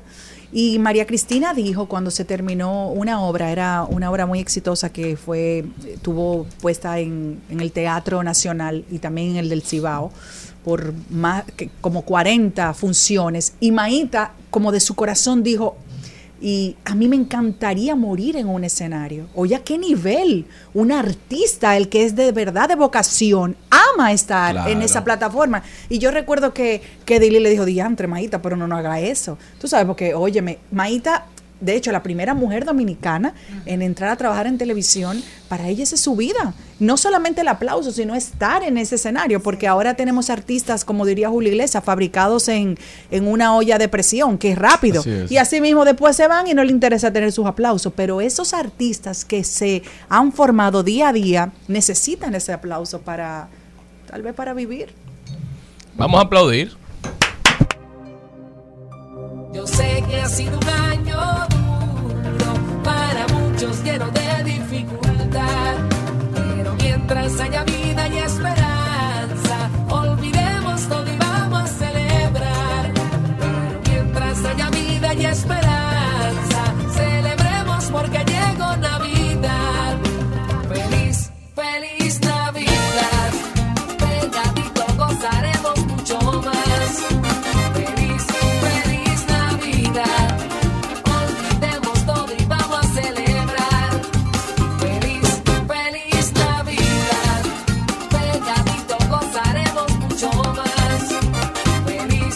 paso, de paso y repaso. En al mediodía. Con Mariotti, con Mariotti y compañía. Te presentamos De paso y repaso. La general, la de nosotros, ¿dónde está por los Nueva York? ¿Dónde andará celebrando la Navidad la mujer acroarte? Hace mucho frío, Maribel. Hace mucho frío, hay que estar bien ah, arropadito casi. Yo eh, he dormido todo lo que me faltaba por dormir este año, precisamente, cuidándome de, no coger un resfriado mayor que el que tengo, porque eh, hace mucho que se apoderó de una gripecita que no se me quiere quitar. Pero bueno, eh, la fiesta es fiesta y nosotros estamos de, de fiesta de Navidad, estamos en, en alegría y estamos eh, celebrando, y quiero celebrar eh, desde esta plataforma de Al Mediodía con Mariotti y compañía, la buena noticia para el país de que Santiago y sus ediles y su alcalde y su departamento también de cultura decidieron declarar el merengue típico como patrimonio cultural de Santiago. Ustedes quieren aplaudir, aplaudan ahora, porque yo creo que eso es una gran noticia, señores. El Consejo Municipal de Regidores del Ayuntamiento de, Santiago declaró el merengue típico como patrimonio cultural de esa comarca en una resolución, la número 3315. Esta declaratoria fue eh, aplaudida por todos, o sea, fue una, una, mm, una decisión unánime, que todos se unieron para eso. La música típica dominicana, la música de acordeón, la música de tierra adentro, el perico ripiao, o sea, cuando hablamos de esta música, también hablamos también de la, de la música de gallera, de la música de enramada, de la música de tierra adentro. ¿Por qué? Porque esa música contiene parte del alma nacional. Fue precisamente en Santiago que dos, o sea, la primera ciudad que empezó a importar eh, a importar acordeones, acordeones de una línea y de dos líneas. Eh, los músicos internacionales se sorprenden de cómo los músicos dominicanos, porque hay de tres y de cuatro líneas, de cómo los, músicos dominicanos han sido capaces de un instrumento du- duotónico, o sea, de dos tonos, cómo hemos podido tener la habilidad para sacarle la cantidad de tonos y de melodías que nosotros le sacamos. Entonces, eh, dentro de la música típica, eh, es una de las corrientes más importantes del merengue porque, eh, de hecho, fue no el primerito, porque el primerito fue con cuerdas, pero el que se asentó y se, quedó fue precisamente el merengue típico, el merengue de acordeón, el merengue de Ñico Lora, el merengue del trío Reynoso, el merengue de Fefita la Grande, el merengue de Francisco Ulloa. Tenemos divos y artistas y reyes en todos los tipos de merengue, pero hay que celebrar que el Cibao, el Cibao se haya unido para apoyar a su, a su merengue típico, a su merengue folclórico. ¿Por qué? Porque nosotros tenemos que, o sea, celebramos, por ejemplo, que, que la UNESCO eh, declare el merengue como patrimonio inmaterial de la humanidad. Bueno, empecemos nosotros por hacer acopio de las cosas nuestras. Empecemos nosotros por asumir nuestra cultura, por valorar nuestra cultura y luego podemos exigirle a los otros, ¿verdad?, que, que, la acepten. Pero sin embargo, el merengue típico dominicano, al igual que, que el merengue orquestal dominicano, ha sido apoyado y querido y, y le ha dado la vuelta al mundo. También el merengue típico fue uno de los puntales de Juan Luis Guerra, cuando grabó junto a Francisco Ulloa dos temas de Francisco Ulloa que fueron el- La Cosquillita y también El Farolito.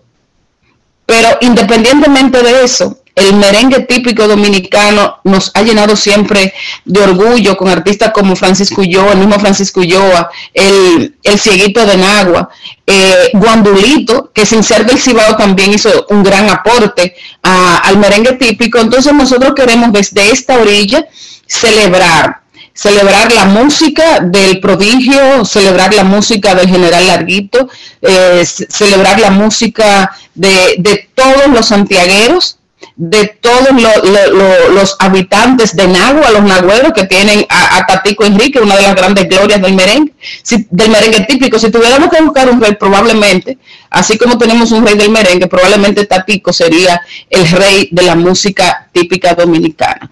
Entonces, desde esta orilla felicitamos a, a la doctora Yanilza Cruz, que es la directora del Departamento de Cultura de Santiago, a, por supuesto a nuestro querido amigo, el alcalde y candidato Abel, porque sin Abel, aprobarlo no, no, no podía ser presentada la moción y a cada uno de los ediles de Santiago por haber tomado la decisión de respaldar la música típica convirtiéndolo en un patrimonio, un patrimonio que ya es. Yo espero que esa acción tenga otros movimientos culturales. Eh, hemos estado en, la, en, la, en el paseo por los murales y siempre estamos, eh, cuando hacen esos, esas visitas guiadas eh, desde el ayuntamiento, siempre vamos acompañada con un trío de música típica, con los bailarines folclóricos del ayuntamiento. Entonces yo espero que Santiago se convierta realmente y que sea una, una moción, que sea de un aporte también a la parte turística,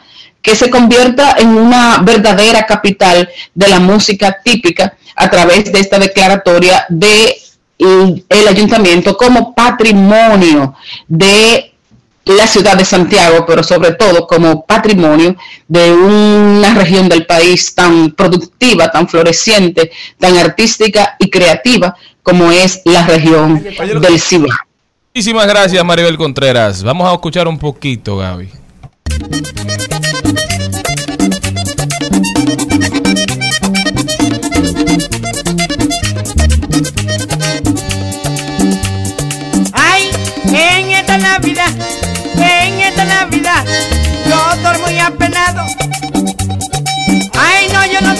Aquí familia, yo no tengo aquí familia, ni estoy allá a su lado con ella.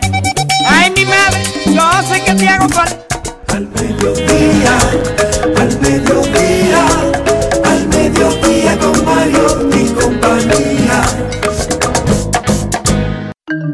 Natalie Castro está con nosotros a hablarnos un poquito de qué está pasando con nuestras redes sociales favoritas, cuáles son las novedades. Natalie, bienvenida. Gracias, muchísimas gracias chicos, una vez más aquí en este espacio para compartir con Víspera de ustedes. Navidad. Ay, sí, está Natalie, bastante bueno. bueno todo. ¿Ustedes qué planes tienen? Ninguno. Ninguno. Oye, vamos a Oye, Monteplata. ninguno. Yo me voy a Monteplata. El Normal. pasarle en su familia bello, precioso y con su niño y todo, así que no tiene ninguno. Pero esta Navidad ha sido aburrida, la verdad. Aburrido y ustedes todos los días tengo que tienen- revisar ella, ella, te- amigos. ella tiene, ha tenido sus aristas, pero, pero se disfruta como quiera. Dime, Natalie, ¿qué traen las redes sociales para este fin de año? ¿Qué Bueno, está pasando? Ustedes saben que ahora, bueno, ya con el mundial hubo muchísimas noticias respecto a eso y todo estuvo bastante caliente con Messi, las fotos y demás. Pues resulta que actualmente estuvo ya bastante viral en redes sociales la una la mejor foto, la foto con más me gustas de la historia de Instagram. ¿Cuál es? Pasó a ser la foto de Messi con la Copa del Mundo. Ay, tan lindo. Anteriormente era la, la, la foto del huevo, ¿se acuerdan? Que en el 2019 salió una foto de un huevo totalmente minimalista, sin arrugas, hermoso. No sé por qué tuvo tantos likes, pero superó a, tuvo. superó a, a Kim Yo Kardashian. de eso. Se hizo viral, fue una, una persona, una cuenta que subió la foto y dijo, vamos a hacer esta foto de este huevo, la foto más, Más- más me gusta de todo huevo de la- de Instagram. todo Instagram. ¿En serio? Y se Sí, fue sí. viral y mm, consiguió más de 50 millones de Eh, likes. exactamente, en el momento, en el 2019 fueron 19 millones y actualmente tiene 56. Entonces viene Messi, ¿verdad? Con algo bastante más relevante que un huevo e importante. Que el mundo y ama a Messi. Tiene, y en el momento tuvo 62 millones. O sea, ganándole por muchísimo a- al huevo. Y Y a- actualmente se tiene- continúa agigantándose y tiene 72 millones de likes. Falta el mío. Tenemos que ir a darle el mío. Muy, muy interesante que completo. Instagram ahora las dos, por ejemplo, la cuenta con más seguidores es la de Cristiano Ronaldo y la foto con más like entonces es la de Lionel Messi. Los futbolistas controlando la, la- la red social, ¿verdad? Sí, pero así mismo Messi sigue en ese mismo ranking de esos likes porque continúa entre el ranking de las de las fotos más likeadas, valga eh, valga el término anglosajón, está en primer lugar Messi ahora mismo, luego viene el huevo El y después sigue Messi y Cristiano en la propaganda de Louis Vuitton. Que, Ah, que están jugando que están jugando ajedrez. Particularmente a mí me encantó ese concepto y de verdad que Ay, ahí se la que no es la de gracias a Dios. Eh, no, la de los tenis. El la de los desastre niños. que hicieron la Ah. le están dando, están haciendo muchísimo meme con esa foto de, de Messi y de Cristiano jugando ajedrez. Realmente. Y también, señores, aparte de esta, de este cambio y esta, esta noticia, que bastante, que hizo bastante revuelo y bastante viral la página, la plataforma de Instagram, tenemos también a nuestro amigo Elon Musk, que siempre está en los tabloides. Saben que él es el dueño de Twitter. Entonces, ¿qué pasa?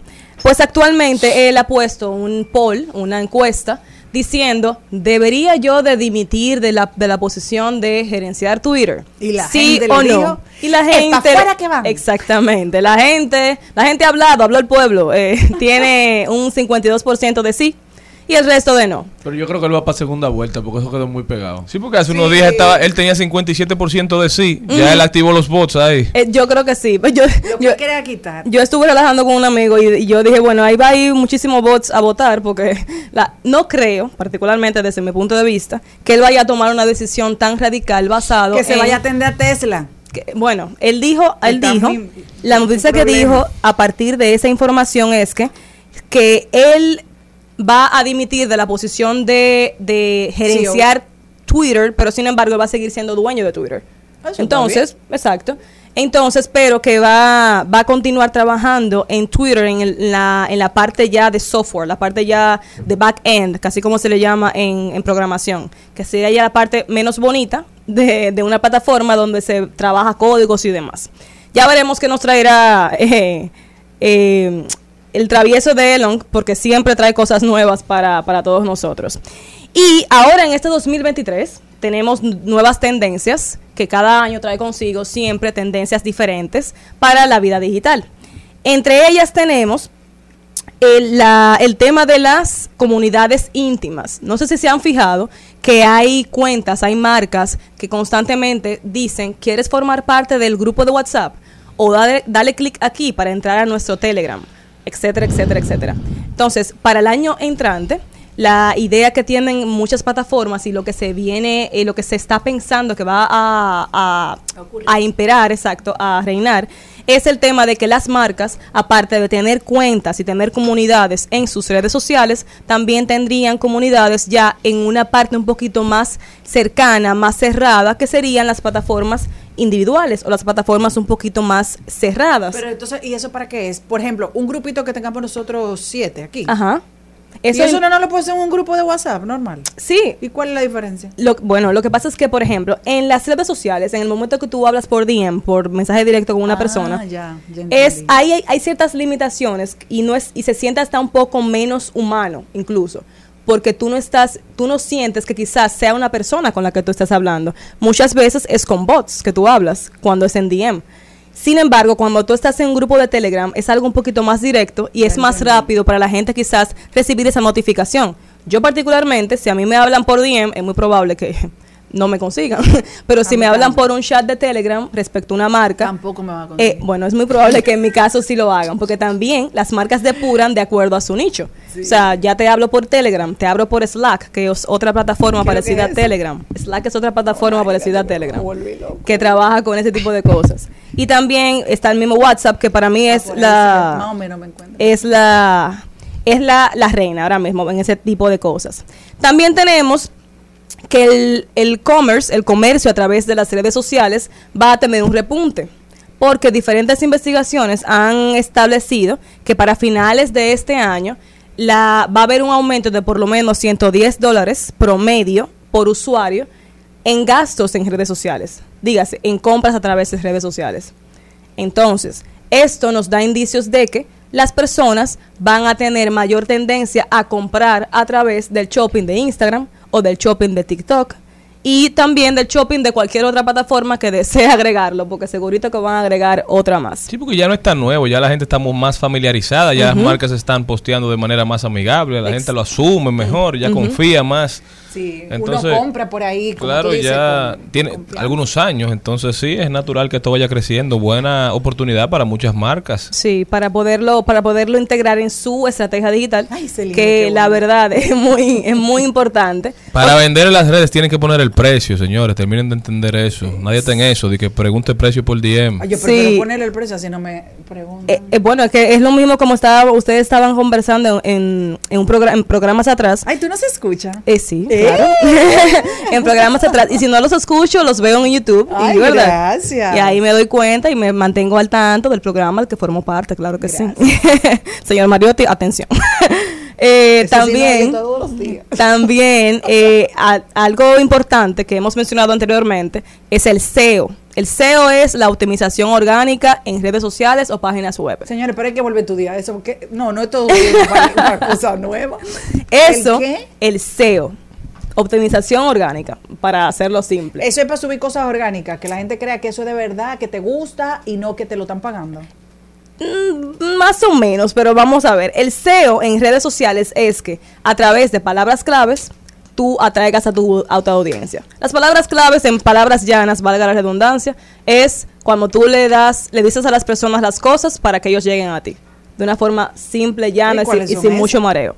Por ejemplo, si yo vendo vestidos, las palabras claves para que tú me encuentres sería tienda boutique o tienda de vestidos. Buen precio. bueno, buen precio es si es una, si es una promoción. Eso es más o menos. ¿qué son, ¿cuáles son las palabras que la gente más utiliza a la hora de buscar Para vestidos? buscarme, exactamente. Entonces tú pones esa palabra para que cuando la gente introduzca la búsqueda de la forma que lo hace, aparezca tu, Ahí voy. aparezca tu Eso en el producto. history. No, Como título de la, de la publicidad. título de la publicidad o el desglose del caption, que es el texto de pie de, de foto. Que ahí voy. Dicen las, las grandes gurús de este, de este mundo digital que el SEO puede posiblemente sustituir los hashtags. Eh, bueno, primo hermano, ¿verdad? Son primos hermanos, exacto. Que, ajá, entonces, eh, a través de esto, ya va a haber una pequeña modificación en la manera en cómo se trabaja en la parte digital, omitiendo un poco los hashtags y también trayendo un poco más las estrategias de SEO. ¿Y cómo se pone los SEO eso? El SEO es a través de la, ya es un trabajito un poco más, eh, un poco más ¿Cómo vamos a hacer completo. Buscando ayuda, buscando No, ayuda. buscando ayuda de- Geeketing, RD. No, yo tengo, yo, tú sabes, yo sí a los colaboradores, claro que le pido ayuda, pero la gente normal tienen que coger su... Tu luchita. No, Así, así es. No, pero no es un tema tan difícil, es algo que se trabaja y realmente en el momento que se hacen las, los, eh, los títulos Debería y demás, se a van trabajando con tus palabras claves. Es todo un proceso, pero no es nada tedioso y eso es lo que nos trae para el 2023 eh, todo este mundo digital. ¿Hay algo que ustedes eh, conocen o que han escuchado llamado computación? Em, deme un segundito. La computación Computación. cuántica. Eso como la física. Pero de computación cuántica, tú nos vas a hablar cuando regresemos. Nos Claro vamos al sí. corte y en breves minutos estamos de vuelta. Estás escuchando Al Mediodía con Mariotti y compañía. Seguimos, segui- seguimos con Al Mediodía, con Mariotti y compañía.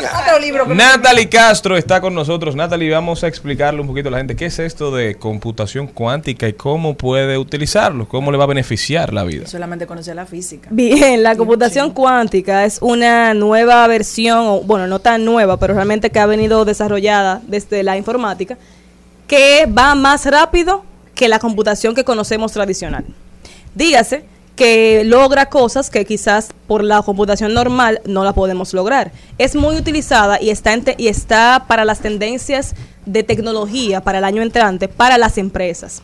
Más que para el término digital social media, es más digital por desarrollo digital de empresas. Cuestión de que eh, si en una compañía quieren ver cómo va a ser algo en cierto momento respecto a alguna novedad que ellos quieran lanzar, entonces ellos podrán ver en un escenario eh, tecnológico digital o virtual cómo va a ser posiblemente El ya al momento de que ellos hagan ese lanzamiento. Wow. Pero bien. Pero muy bien. Esta es la nueva tendencia, esto viene para el año 2023. Esto es para que los empresarios sepan que si su community manager o su encargado de, del área digital no le está hablando de este tipo de cosas, quizás sea tiempo de llamar a Geeketing RD. Natalie Castro con nosotros. ¿Cómo puede la gente continuar esta conversación, Natalie? Puedes seguirnos en Instagram como Geeketing SD. Somos una escuela de comunicación y mercadeo que estamos a la orden y nos encanta compartir conocimiento. Ya saben, no se muevan de ahí, que ya nos vamos ahora con Angelita García de Vargas a reflexionar desde el alma, ¿eh? ¿Cuánta falta hace? Al mediodía,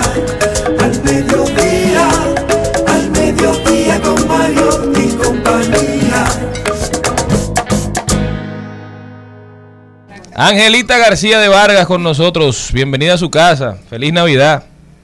Feliz Navidad, de verdad, a todos los radios oyentes y a ustedes, mis compañeros de radio, que he extrañado muchísimo, pero ustedes saben que yo he estado pasando momentos un poco difíciles por la partida de mi querido Bono. la gente no entiende que el duelo se vive también con los animales. Y ya yo lo estoy superando y me siento mucho mejor y agradecida de Dios por habérmelo dado tantos años de vida. Eh, hoy quiero llevarle esta reflexión. Las personas con buenos niveles de conciencia son agradecidas, se reconocen y reconocen las buenas obras y acciones de los demás. Además, pueden perdonar. Mahatma Gandhi dijo, los débiles no pueden perdonar. El perdón es un atributo de los fuertes. Es positivo saber que perdonar es un acto de buena voluntad, pero además es también un acto de buena conciencia divina. Cuando decido perdonarme y perdonar, permito que haya una liberación en mi interior, la cual me llena de paz. Además de los bellos adornos que ponemos en nuestra casa por motivo de las Navidades, donde celebramos el nacimiento de nuestro amado niño Jesús, me invito y les invito a todos a que adornemos nuestros sentimientos con el amor de Dios, el amor propio, el, el desapego, el perdón, la caridad y el amor a nuestro prójimo. Tengamos claro que el amor es la energía transformadora más poderosa que existe en el universo. Feliz Navidad y un año lleno de puras bendiciones para toda la humanidad. Dios nos bendiga a todos. Así finalicen el día de hoy mis reflexiones desde mi alma, desde mi amor, Angelita García de Vargas. Doña Angelita, muchísimas gracias por esas reflexiones. La verdad que sentimos mucho lo de su perrito. Malena nos comentó el día de ayer que había ocurrido y para nosotros los animales juegan un rol fundamental en nuestras familias. Yo tengo uno que es parte de mi familia, es Paco. como un hijo más. Un abrazo Un fuerte. beso, Angelita, para ti y toda tu familia. Seguimos. Lo, lo quiero mucho a todos. Al mediodía, al mediodía con Mario y compañía. Estamos en Navidad, mañana es 24 de diciembre ya, ¿verdad? Día para compartir en familia.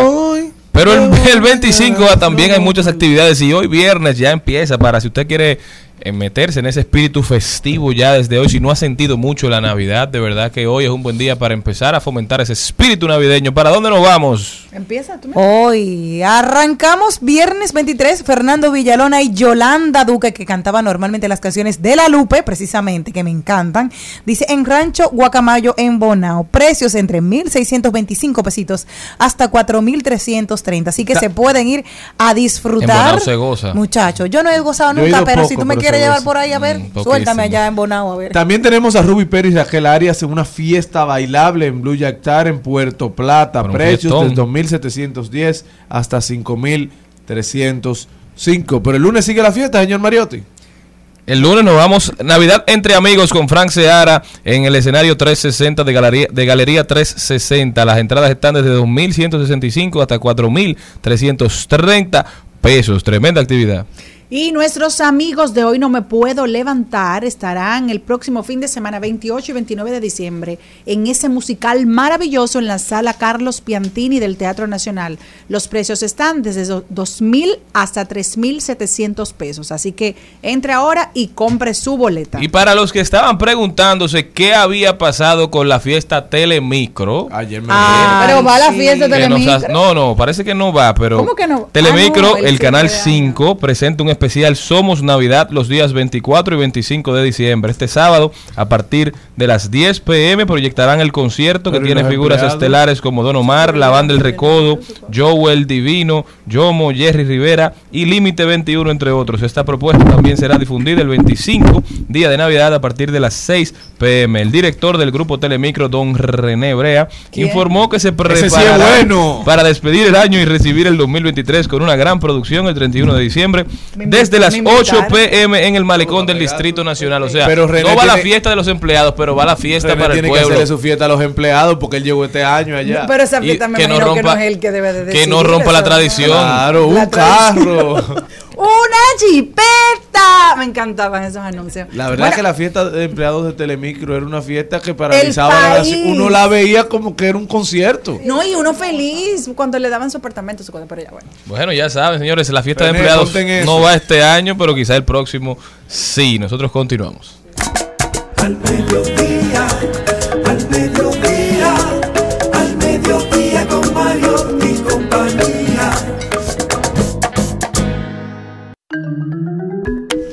Bueno, y me llena de mucha emoción y mucha alegría tener la oportunidad de presentar a una persona que quiero, admiro, respeto y sobre todo me llevo de todo lo que ella me dice, aunque sea montarme en un motoconcho hasta el Hotel Jaragua a las quedó 12 chulo. de la noche. Es mi querida productora Vivian Fatule de San Miguel. Ah, metió ahí a Charlie. En la, en la otra Bueno. cabina, eh, un de San Miguel te trajo problemas. ¿Te Ah, sí, es verdad. En esta cabina es un privilegio. Exactamente. Bueno, tenemos algo maravilloso y como usted habla tan lindo, diga que lo que viene, que lo va a presentar. Bueno, yo estoy acompañada de mi querido hermano pastor amigo, eh, Ricky Hell, que eh, en esta en esta ocasión me ha tocado una cosa extrañísima de ser su esposa en una película. Extrañísima. Eh, sí, Sí. claro, porque hemos sido amigos por muchos años. Y Nunca había tenido un esposo joven tampoco. Ay, sí, Charlie. oye. Son datos, son datos. Son pero datos. bien. Hay que darlos. son datos. y, y estamos eh, visitándoles porque queremos invitarles a ver la película El hombre transformado, que ya se eh, salió en los cines hace unos días. Y, y bueno, que es una, una película para toda la familia de, y trata de un hombre que Una mujer. y una sí, no bueno no precisamente cuéntale un poquito querido Ricky Gracias, gracias a ustedes por tenernos acá. Pero sin el Eh, final, por favor, ¿eh? eh, sí, no, no, nunca No, spoiler. nada de spoiler. Nada de spoiler. Él se muere, él muere se al final. Sí, es- eh, ah, bueno. eso- Eso es como la, la pasión de Cristo, que uno sabe que al final el muerto resucita, como que tú sabes. Que dice, no, ay como quiera tú la ves Como quiera uno la ve, ¿verdad? Claro. Entonces el hombre transformado se transforma. El reto es cómo lo hace y qué pasa en su vida para que llegue a esa transformación. Eso va a ser lo interesante en la película. Yo soy Daniel, que es un hombre empresario, eh, inicialmente ateo, comunista, militante, casado con Esther Esther, que también eh, pa- para un perfil parecido, comunista, empresaria, abogada, y que tienen un matrimonio que pasa por un momento muy difícil, una crisis, pues tienen un hijo adolescente, y es, bueno, lleva a una ruptura el matrimonio por errores que cometió Daniel y crisis que tuvo con Esther. Y eso lo lleva a un vacío, a tocar fondo. Yo decía en estos días, más fondo que Kalimba. Lo único que los jóvenes ya no entienden esa referencia. Ponme un chingo esa canción para que la gente entienda. Ahorita, cuando, cuando para despedir. Yo necesito refer- actualizar mis referencias. Me Sí, pasa en la claro. iglesia a veces. ya yo sé que, Hay un niño- ya yo sé que tú tienes 40 años. Ahora mismo hay un niño en el 34. carro preguntándole a la mamá, ¿quién es ¿Qué es Kalimba? ¿O qué es Kalimba? Yo, yo predicando digo a los no, porque en luz clarita, así como para ser cool. Y se quedan así como en ¿Quién luz clarita. Y se quedan mirando luz clarita. Bueno, pues Betty la fea, nadie entiende eso. Pero está bien. Entonces toca fondo y eso lo lleva a la transformación. Ya, para resumir la película eh, sin decir tantos detalles. ¿Quién fue el guionista de esta película y cómo Oh. llegó la inspiración? Y está basada en hechos reales. Está eh, casi.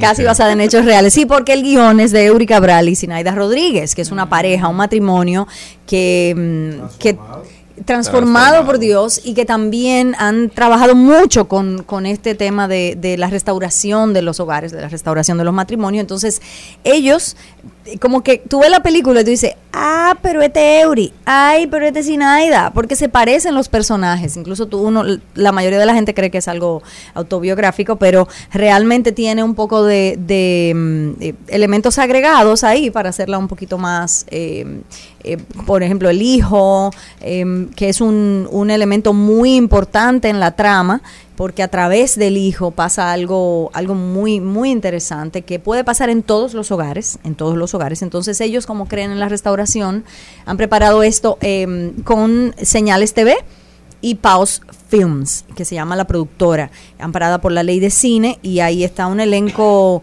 buenísimo de, de gente con mucha experiencia que, que sale, eh, estamos, tenemos a, bueno, Jan, Jan Luis, que es el, el chico, que um, el- nuestro hijo en la película, también está Laila. eh, Laila Taveras. Laila Taveras. Famosa niña de la Constitución, ¿se acuerdan? Yo soy la Constitución.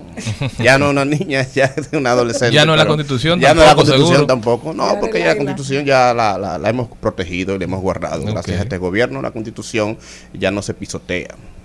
Tampoco así, pero sigamos con en política ahora. Vivian, ¿para cuándo podremos tener esa película en los cines y en qué cines estará? Si estará en los Está ya en los cines, Ah, está. en los palacios del cine, está ya se, se, se lanzó hace un par de semanas y eh, en algunos Caribbean Cinemas, de Caribbean Cinemas, pero en todos los palacios del cine. Está, creo que está en Higüey, en La Vega, en algunas de las ciudades de, de nuestro país y me imagino que, que si la gente la pide, la pondrán en, otros, ¿Y en cómo- otras salas. ¿Cómo fue ese proceso de, de selección de ustedes? ¿Cómo fue que los eligieron para no hacer sé. los papeles? Yo no sé, porque yo soy más vieja que él. Incluso en la película se, se sale a relucir el, el, el hecho de que yo soy mayor. Pero ¿y por qué Claro. tienen que decir eso si usted no yo no nota? entendí. Pues yo no sé por qué me dicen vieja. Pero sí, la- sí, la- que o sí. sea, Unos frescos. claro, porque hay una situación ahí con una de de infidelidad. O sea, en la película se tratan muchos temas que son tan comunes en los matrimonios y que eh, de verdad que toca a los corazones de la gente. Y si te toca colágeno, tú no te tienes que negar a eso. O sea, maja, te mandaron ahí. El Señor te mandó Pero ¿y ese siervo más joven. la Alaba lo ¿eh? que vive. Alaba lo que vive. Doctora, no Pasó algo caso. que no entendí aquí. No le haga No, caso. ¿pasa Ella- algo? Ella muchas veces se pone así, se va a comer en otra No, porque yo de una vez miro para acá, pues yo, estoy- Ah, digo, ¿qué pasa? Ah, Cuando ah. se menciona Ah, acá. No, no, no sé. Ah, porque entonces Serena tiene. Ajá, No, descubrimiento. no, no, ay, Dios mío, Cuidado. una cosa que- ¿Tú oíste? ¿Qué es lo que tú hablas? Señores, la invitación está hecha. El hombre transformado en todos los, Así es que sale la vaina. en todos los cines casi del país. Yo estoy en el aire todo el tiempo. Sigue ahí, sigue ahí. Sigue Señores, no dejen de ver esta película apoyando el talento dominicano, el cine local en los Caribbean Cinema. Los En palacios, los del palacios cine. del cine. Yo lo que, lo que no entiendo es cómo esta productora maravillosa, mi productora, ¿en qué momento que ella tiene tiempo de actuar? Porque ella lleva cinco programas más todo lo que aparece. ¿Cuándo fue eso? Era, era de por culpa de Vivian. Yo no entiendo. Grabábamos de madrugada por culpa de Vivian, porque ella estaba filmando de madrugada y de, y de 8 a 6 trabajando. Pastor, ¿usted, había actuado antes? No.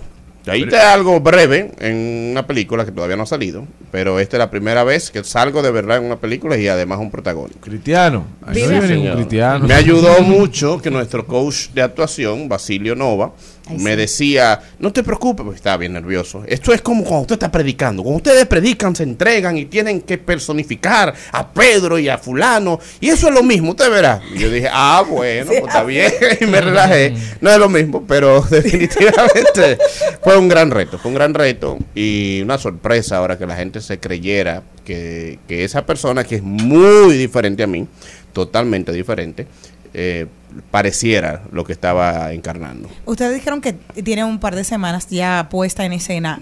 ¿Han recibido una retroalimentación acerca de, de, de cómo lo han visto? Ah, ¿Las personas lloran, se ríen? ¿Qué, qué pasa ahí en el? Cuéntenme ese, ese, ese chin. Sí, sí, hemos recibido, hemos recibido eso y, y sobre todo que, que la gente va con la expectativa de- del humor, porque Sí. como venimos de humor ambos, eh, la gente cree que, que va a reírse. Que es una comedia. que es una comedia, que es humor cristiano, por supuesto.